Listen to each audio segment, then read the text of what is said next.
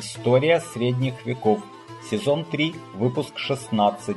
Обзор истории Шотландии в VI-XIV веках. Добрый день.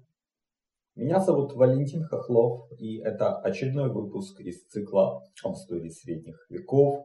Третий сезон мы говорим об истории Британии, уже говорили об истории англосаксонской Англии и об истории Англии после нормандского завоевания. И теперь давайте перейдем к э, другим частям Британии, ведь Англия это еще не вся Британия. Да, мы уже затронули историю Уэльса в бонусном э, седьмом эпизоде этого сезона. И у нас, соответственно, остались еще две части э, Британии. Это Шотландия и Ирландия. Э, этот выпуск посвящен такому беглому обзору истории Шотландии, а оставшуюся часть сезона тогда уже посвятим э, Ирландии. Я хочу напомнить, что у меня есть э, страничка на сайте Patreon, где вы можете подписаться на ежемесячную поддержку этого проекта. Э, страничка называется patreon.com касая VAL подчеркивание K-H-O-K-H-L-O-V. Также подписывайтесь на мой канал в YouTube, который называется по моему имени Вэл Хохлов. Значит, э, теперь, собственно, э, зарисовки из истории Шотландии или такой беглый очерк. Э, не брал я никаких специально источников. То, что было в других сезон, выпусках этого сезона, и э, какие-то материалы из э, Википедии. Так что все очень просто, но это краткий обзор, просто чтобы какие-то белые пятна заполнить. Вообще само название Шотландия по-английски Скотланд. Да, вот э, мы слышим этот корень Скотт, Э, который э, вводит в заблуждение на самом деле. Почему? Потому что в первом сезоне мы говорили, вот был такой деятель э, каролингского возрождения Иоанн Скотт Оригена, и мы тогда говорили, что Скотт значит, значило, что он ирландец, он происходит родом из Ирландии, и об этом же говорит Эригена. Эри это Ирландия, ну, соответственно, Гена это рожденный, происходящий Э, так что скотты это, в общем-то, э, жители Ирландии, а не Шотландии. Как же так получилось, что э, Скотланд это Шотландия? Ну вот об этом мы как раз узнаем из данного выпуска. Я не берусь судить о том, кто жил на территории Шотландии изначально но вот в начале нашей эры или в конце э, предыдущей эры до Рождества Христова э, обитателями тех земель стали каледоны или пикты. Э, это кельтское племя. Их уже встретили римляне, когда они э, покоряли Британию с юга. Вот они там дошли до, до, до севера и встретили, э, кроме бриттов, также вот этих пиктов. Пикты, есть версия, что их так прозвали, потому что они разрисовывали свои лица. Это более древнее племя, поэтому э, вот есть версия, я считаю, что вполне обоснованная, что каледоны или пикты Э, это кельты, которые пришли на Британские острова раньше, чем э, другие кельты, э, а именно бритты и гэллы. И, соответственно, ну, гэллы в Ирландии, бритты в Великобритании, они как бы заселили более южные части, а вот пикты оказались оттеснены на север, и они были более такими архаичными, более дикими. Они тревожили своих южных соседей набегами, э, в основном на римскую провинцию Британии. Об этом мы говорили в истории Англии. Значит, э, а сам ареал обитания пиктов в нынешней Шотландии, он лежал к северу от Фиртофорд, то есть эстуария реки Форд, грубо говоря, от линии Эдинбург-Глазго. То есть то, что сейчас называется Highlands, то есть такие вот земли э, гористые, холмистые. И если посмотреть на карту, то поселения пиктов разбросаны на востоке нынешней Шотландии, то есть это где-то между Эдинбургом и Инвернессом. И очень тут уместно сравнить с картой плодородия земель или качества сельскохозяйственных земель к северу вот от Фиртофорт как раз расположены на востоке земли среднего качества, а на западе нынешней Шотландии земли плохого качества. Э, поэтому э, я могу сказать только то, что вот э, я вижу такое объяснение рациональное, что вот именно с точки зрения сельского хозяйства было лучше селиться в той части, где мы видим поселение пиктов. Э, по, по сути, у них не было какого-то единого э, протогосударственного образования, жили, ну, насколько я понимаю, такими родоплеменными общинами, кланами. Значит, но потом уже в раннем средневековье выделяется от трех до семи так называемых королевств. Хотя слово королевство довольно условно, но вот э, полулегендарным королем первым всех пиктов э, считают э, Бруде первого Мак Мелхона. Это э, современник, ну почему мы о нем знаем, это современник Э, святого э, Колум Килле, э, вторая половина, ну, середина, вторая половина шестого века. Центр земель Брудда первого был к западу от Инвернесса. Это, ну, район озера Лохнес, знаменитого своим вот этим мифическим чудовищем. Но все-таки условно Инвернес можно было бы считать столицей королевства пиктов, ну такого условного на то время королевства. А вот после смерти этого Бруда э, центр силы в землях пиктов смещается э, к востоку. То есть, если посмотреть, то это побережье э, залива Северного моря, и как раз это наиболее такие плодородные земли, там вот по побережью и э, к э, северо-востоку от Эдинбурга, тоже такие вот более плодородные земли. Ну, видимо, там просто поэтому было, э, ну, как бы выгоднее располагаться, и те, кто там располагался, они усиливались. Это вот как раз э, к востоку от Инвернеса располагалось королевство Форт, Форт Риу. Вот это, собственно, стало самым таким сильным королевством где-то в конце VI века, в VII веке. Ранее вообще считалось, что он находится в центре нынешней Шотландии, но по таким более современным э, источникам, по современным исследованиям, все-таки отдается предпочтение вот этой версии, которую я высказал, что это земли э, в районе Инвернесса и к востоку от Инвернесса. Это, собственно, вот и королевство Форт. Э, значит, э, в конце шестого, первой половине седьмого века на землях пиктов начинает распространяться христианство. Оно проникает оттуда с запада в основном, э, где располагалось к тому времени уже Гельское королевство Делвиеде. Э, ну и отчасти с юга, а именно из э, королевства англов Берниция но, ну и позже Нортумбрия. Но все-таки мы знаем уже, что в Нортумбрию и Берницию как бы особо христианство с юга, э, из э, Кентербери, пришло, но очень быстро э, все-таки его оттуда вытеснили ирландские миссионеры. Поэтому можно сказать, что, э, наверное, все-таки перевес был именно ирландской церкви, гельской церкви и на землях пиктов. Э, значит, э, кроме того, э, в конце 7 века к юго-западу от земель пиктов и к юго-западу, собственно, от Фиртов Форт усиливается королевство бриттов Стратклайд.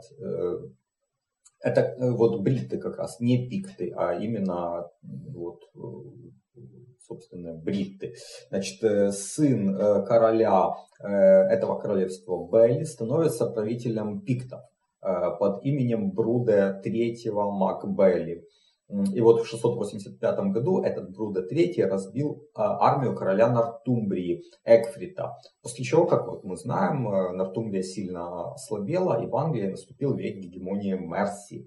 А в Шотландии параллельно наступает период доминирования, собственно, королевства Пиктов. И вот в середине 8 века их король Энгус Макфергюс ходе многолетней кампании разбил правителей Дел Риэде, то есть Гельского королевства, королевства скоттов, переселенцев из Ирландии, о чем мы поговорим чуть позже. И вот э, пикты их как бы подчинились себе и стали э, основной силой ну, к северу от Фиртов форт. Также он попытался э, сделать экспансию и к югу от этого эстуария, то есть напасть на королевство Стратклайд. Э, была опять же многолетняя кампания, но бритты Стратклайда устояли. Э, и в конце жизни Энгус даже потерпел от них поражение. А в начале следующего, 9 века, э, пикты еще влияли на Делриеду. Их король Кассантин или Константин Макфергус, вероятно, из того же рода Энгуса, правил в конце жизни в обеих королевствах. Вот это вот мы в обоих, прошу прощения, королевствах, это мы знаем достаточно точно, но далее начинается период вторжения викингов. И вот в 839 э, году э, викинги на голову разбивают э, пиктов, и затем уже основной силой на севере Британии становятся скотты, как раз из этого королевства Делриеде. И э, э, эти скотты уже, ну, точнее, э, правители этого королевства, они объединяют уже и скоттов, и пиктов, и они образовывают единое королевство Альба, то есть Шотландия. Потому что вот э, то, что мы называем Шотландия, первоначально называлось королевство Альба. Значит, теперь э, более подробно поговорим о Делриеде, о королевстве э, скоттов, то есть э, гельских племен, которые населяли Ирландию, которые переправились оттуда, из северо-восточной Ирландии, на запад нынешней Шотландии. А по легенде, около 500 года нашей эры э, вот это королевство Делриеда основал Фергюс Великий из Уледа. Улед это как раз королевство на севере Ирландии. Чуть позже в самой Ирландии Улед потерпит поражение от других королевств, и от Уледа останется Ульстер. Ну, то есть вот земля на северо-востоке э, Ирландии, но владения в Шотландии на самом-то деле сохранятся. И вот Дел-Риеда станет таким двойным королевством, часть земель э, на северо-востоке Ирландии и э, довольно большие земли на западе Шотландии и острова к западу от Шотландии. Значит, в 563 году христианская миссия из Ирландии под руководством святого Колумтилле, или его еще называют Колумба, э, основала монастырь на острове Айона. Это как раз один из вот этих островов, Э, у западного побережья Шотландии. И этот монастырь станет важнейшим центром э, ирландской церкви, кельтской церкви. Вот. Значит, расцвет Делриада был на рубеже 6-7 веков в правлении Аэдана Мак Габрайна, Э, и вот э, как раз тогда это королевство вело активную политику как в Британии, так и в Ирландии. И завершается этот период такого расцвета первого э, в 635-642 годах, когда вот король этого королевства Домнал Конопатый потерпел серию поражений. Дважды его разбили пикты. Э, собственно, вот на севере Британии. Затем было крупное сражение и поражение в Ирландии в 637 году. Э, а в 642 году Домнал проиграл битву королю Стратклайда и в этом бою погиб. Собственно, вот это такой как бы э, кризис королевства Делриеда, которое потом попадает надолго в зависимость от пиктов, а возрождение Делриэда начинается с 840 года, когда на трон зашел Кинет Мак Альпин, или же Кеннет I э, в современной такой транскрипции. Вообще все эти имена, типа Константин, вот Кеннет, это ну, современная транскрипция, а Малкольм, кстати говоря, а назывались они несколько по-другому. Вот, собственно, Кеннет это был оригинально Кинет. Значит, вот этот Кеннет I считается основателем современной Шотландии, потому что в 843-850 годах, я напомню, что тогда как раз э, королевство пиктов было в руинах, там оно потерпело э, поражение от викингов, королевский род был истреблен. И, собственно, вот э, Кеннет этим воспользовался и занял ослабевшее королевство пиктов, ну, завоевал, но скорее без особого сопротивления. И создал новое королевство скотов и пиктов Альба. Далее он закрепил союз с королями Ирландии и Стратклайда, выдав за них замуж своих дочерей. И вот, наконец, третьей частью нынешней Шотландии, но не изначальной частью, конечно, Шотландии, как ее тогда понимали, является королевство бритов Стратклайд. Э, значит, это не единственное, конечно, королевство бритов, которое было в Британии и даже на севере Британии. Если мы так посмотрим север э, Британии, север Англии скорее, ну то, что к югу от Фиртофорд, то там был Стратклайд, который лежал ну, на западе э, этих вот земель. Значит, потом к югу от нынешнего Эдинбурга было королевство Гододдин, а восточнее была уже э, Берниция, королевство англов. То есть вот такие три королевства были на севере. А южнее Гададина предположительно лежало королевство Регет. Это нынешний озерный край, собственно, север нынешней Англии. Значит, э, Регет, кстати, связывают с Бартом Талисином, который якобы творил там в VI веке. А еще, еще южнее, это уже район современного Лидса, было королевство Элмет а к востоку от Элмета, в районе современного Йорка, было королевство англов Дейра. То есть вот такое прям, такой конгломерат различных э, королевств. Но все вот практически королевства бритов, из тех, которые я перечислял, англы постепенно захватили. Э, и Лишь Стратклайд устоял до X века. Э, более того, после ослабления Делреда в середине VII века мы видим, что вот сын короля Белли Брюда III э, стал правителем пиктов, и потом пикты подчинили себе и Делриеда.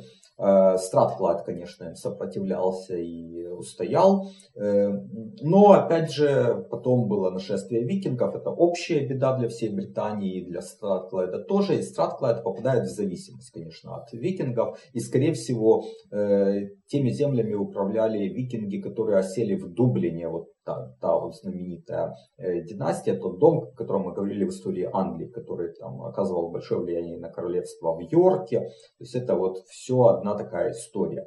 После того, как единое королевство пиктов и скотов, то есть Альба, нынешняя Шотландия, было основано Кеннетом I, то Стратклайд постепенно попадает в его э, Король Рун был женат на дочери Кеннета, вот как раз. Значит, э, и, возможно, к получению короны э, способствовал сын Кеннета, король Шотландии Константин I.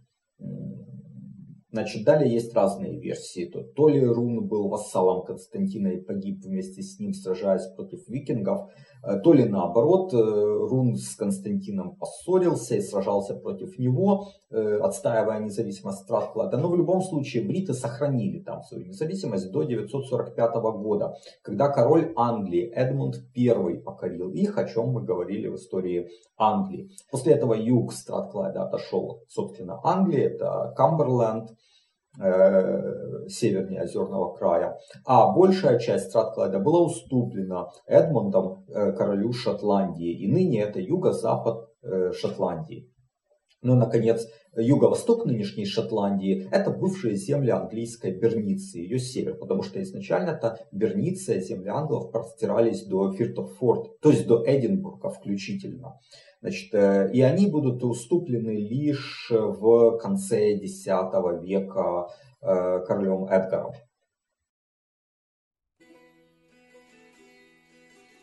Вот уже около 20 лет я увлекаюсь историей средних веков, читаю книги и смотрю передачи, а недавно начал и сам создавать видео и подкасты на эту тему. Это мое хобби, и я создаю контент совершенно бесплатно. Но если у вас есть желание и возможность поддержать мой труд материально, то присоединяйтесь к моему сообществу на сайте Patreon. Оно называется по моему имени Вэл Хохлов. patreon.com касая VAL подчеркивание KHO KHLOV.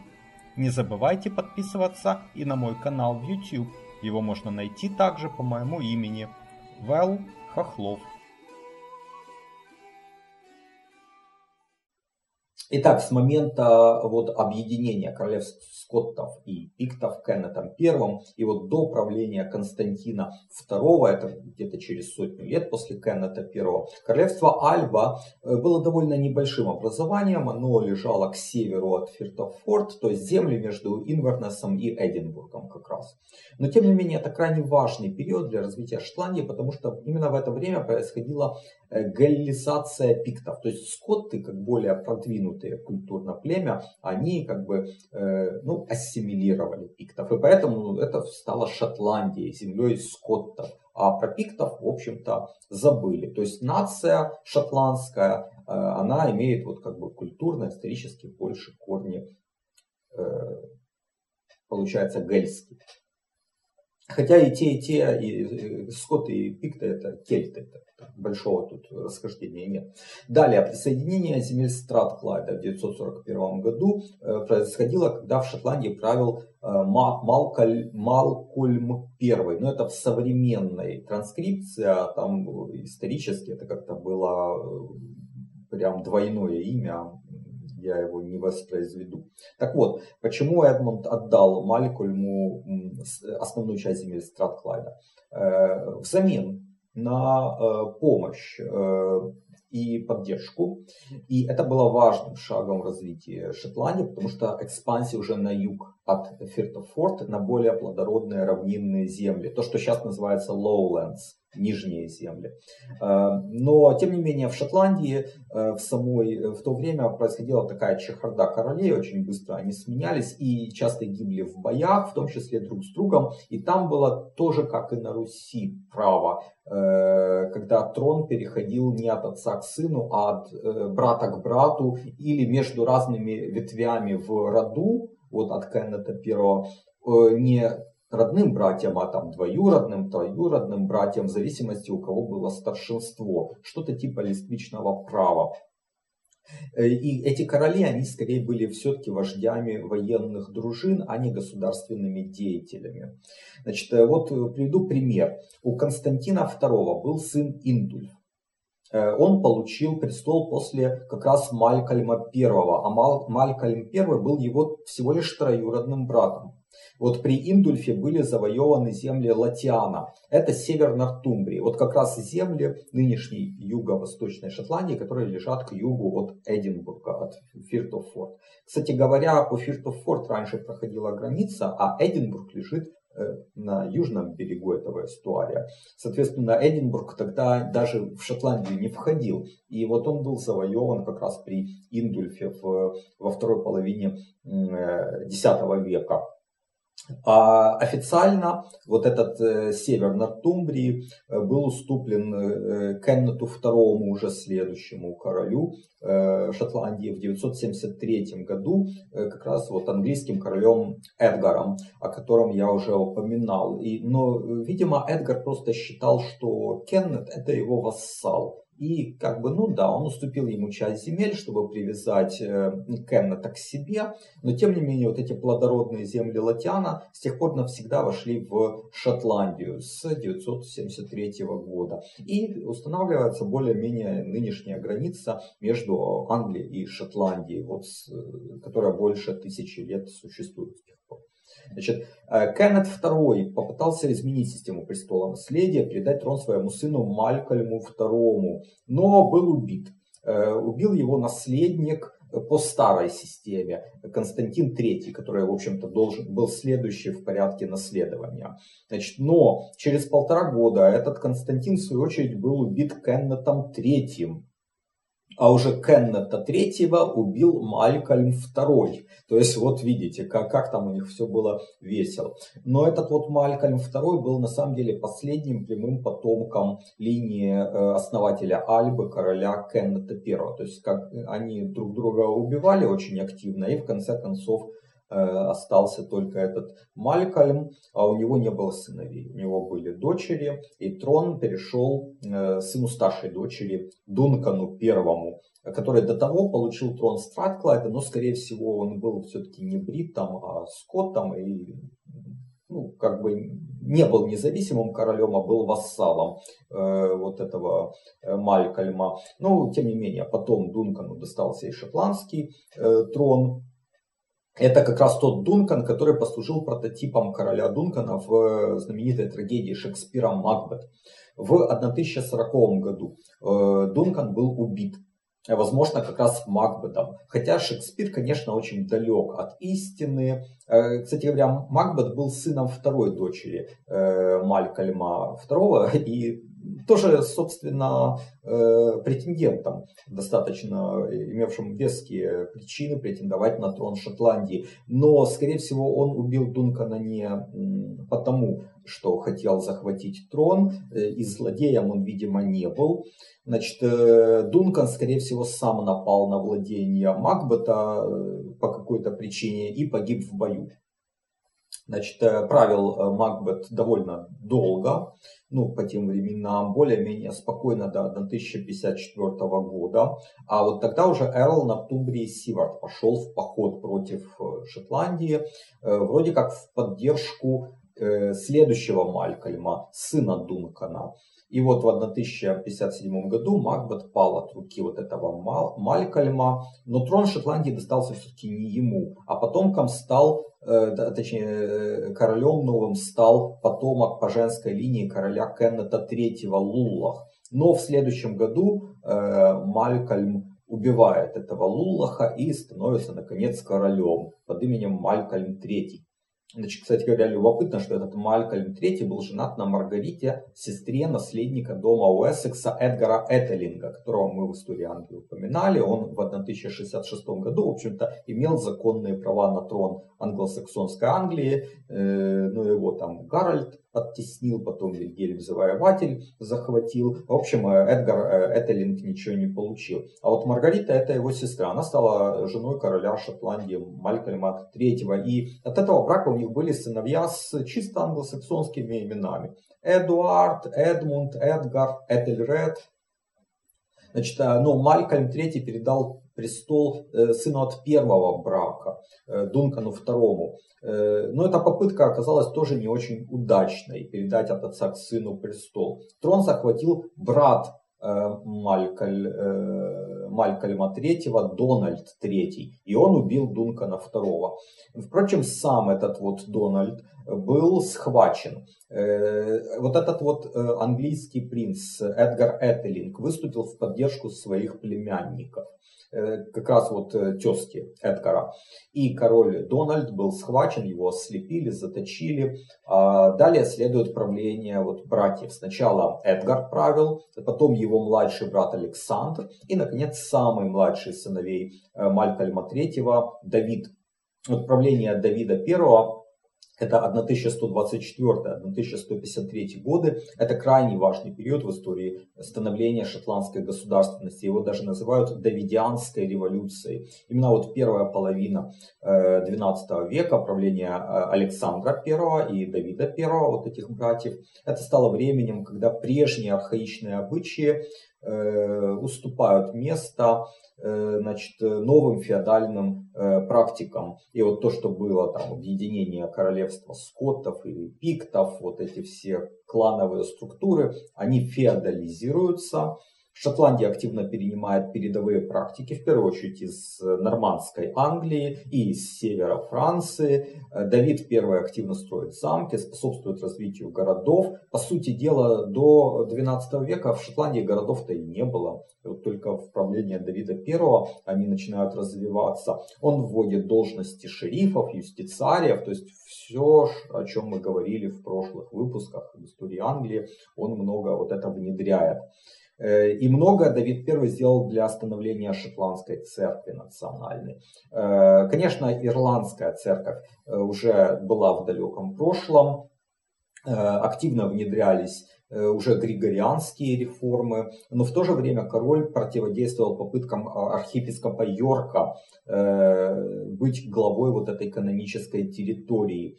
Ну и в целом он отбился от притязания архиепископа Йорка, но получить архиепископский палий для Шотландии, для епископа Сент-Эндрюса не удалось. То есть не, стало в Шотландии архиепископов, но э, мы увидим дальше, что потом папа все-таки возьмет церковь Шотландии в непосредственное управление и сделает ее независимой от церкви Англии.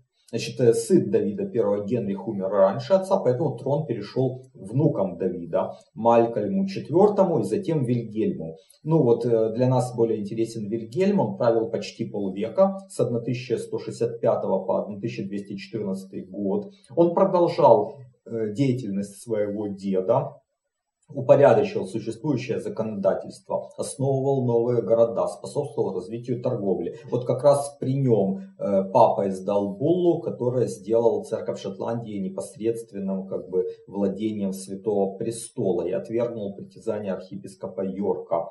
Значит, э, Вильгельм также хотел выкупить Нортумбрию у Ричарда Львиное Сердце, безуспешно. И Вильгельм получил прозвище Лев. Почему? Не за свою воинственность, а за новый герб Шотландии, который появился в его правлении. Это красный лев с раздвоенным хвостом на золотом фоне. Кстати говоря, и поныне это является гербом королевства Шотландия. Значит, Велигельму наследовал его сын Александр II, он правил тоже долго, с 1214 по 1249 годы. Ну, из событий его правления следует отметить начало успешного присоединения гибридских островов и острова Мэн это отголоски еще давних завоеваний викингов IX века, в результате которых на островах долгое время э, правили их эрлы, и также на северо-западе на Шотландии э, такая местность гористая, ну, прибрежные регионы там были заселены норвежцами. И до XII века это было под властью как раз королей Норвегии. Но потом континентальные владения были постепенно присоединены уже к Шотландии, когда она укрепилась. И Александр II занялся покорением островных владений. Э, но при попытке их завоевать он умер в 1249 году. И трон перешел его малолетнему сыну Александру III. Э, достигнув совершеннолетия в 1262 году, Александр III продолжил дело отца в 1263 году в результате битвы при Ларксе Шотландия достигла стратегического перевеса над Норвегией. Э, хотя нельзя сказать, что прям был какой-то разгром, но оказалось так, что дальше королям Норвегии ну, стало просто невыгодно эти вот острова э, удерживать. И уже через три года, в 1266 году, был заключен договор в Перте. Э, и король Норвегии без боя уступил королю Шотландии Гибридские острова и остров Мэн. Значит, далее Александр III правил еще 20 лет, но конец его царствования был трагическим. Мы об этом уже в выпуске номер 14 немножко говорили. Между 1281 и 1284 годами один за другим умерли оба сына короля и его дочь значит, э, все дети, которые у него были. И наследницей осталась э, внучка, то есть дочь дочери э, Маргарет. Она была, ну а отцом ее был король Норвегии Эрик II. Как раз и вот эта Маргарет, она жила в Норвегии. Значит, э, сам Александр III погиб в результате несчастного случая в 1286 году. Наследницей признали вот эту вот Маргарет. А, она все еще жила в Норвегии, еще там три года, а потом она отправилась э, в возрасте 7 лет морем в Шотландию э, и умерла по какой-то непонятной причине. Возможно, ее отравили, возможно, по болезни, но тем не менее. Вот э, все, прервался королевский род, который правил Шотландией э, ну, с момента основания фактически. Начался очень большой кризис Мы об этом говорили тоже в выпуске номер 14. Этот кризис закончился лишь в 1306 году, а там между этими вот 1290 и 1306 было много чего.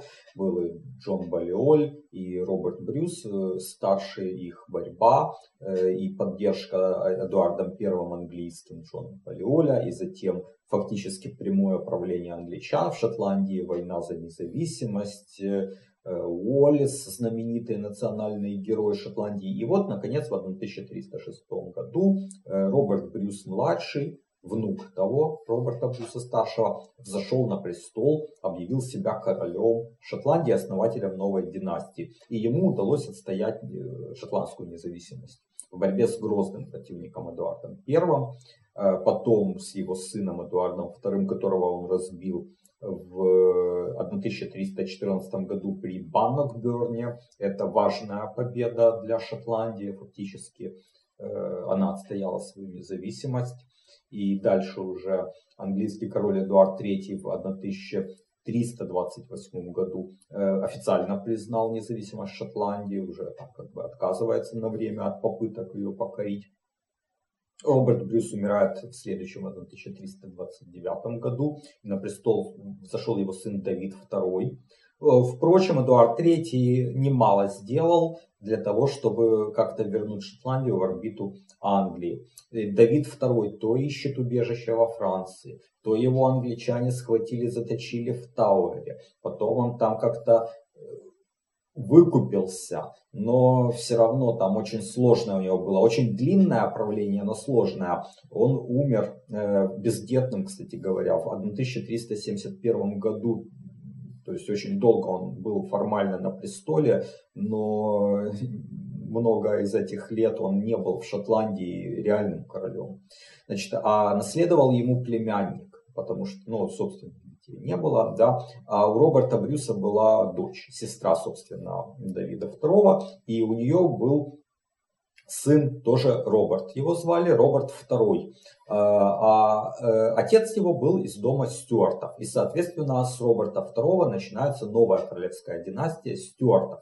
Это вот тот самый дом Стюартов, который долго, ну, правил в Шотландии. Э, и вот когда 250 где-то лет он в Шотландии уже правил, то Яков, король Шотландии, также наследует э, корону Англии после Елизаветы I.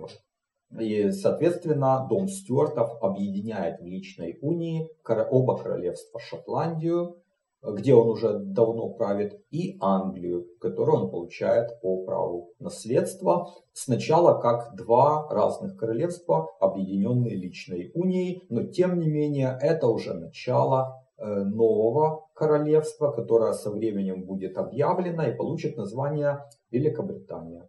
Ну а потом а, оно преобразуется в Соединенное Королевство Великобритании и Ирландии. А сейчас это Соединенное Королевство Великобритании и Северной Ирландии. В общем-то, вот э, таким образом происходили события истории Шотландии в раннем и высоком средневековье. Это очень краткий обзор, но просто чтобы заполнить какие-то белые пятна. Э, я благодарю вас за внимание. Напоминаю, что у меня есть канал на страничка на Patreon, э, который призываю вас э, подписываться. patreon.com касая VAL подчеркивание KHOKHLOV. И также подписывайтесь на мой канал в YouTube Вэл Хохлов. А следующие выпуски у нас будут посвящены истории Ирландии, ну, тема, на которой мы на какое-то время задержимся. Еще раз благодарю вас за внимание. До свидания и до новых встреч.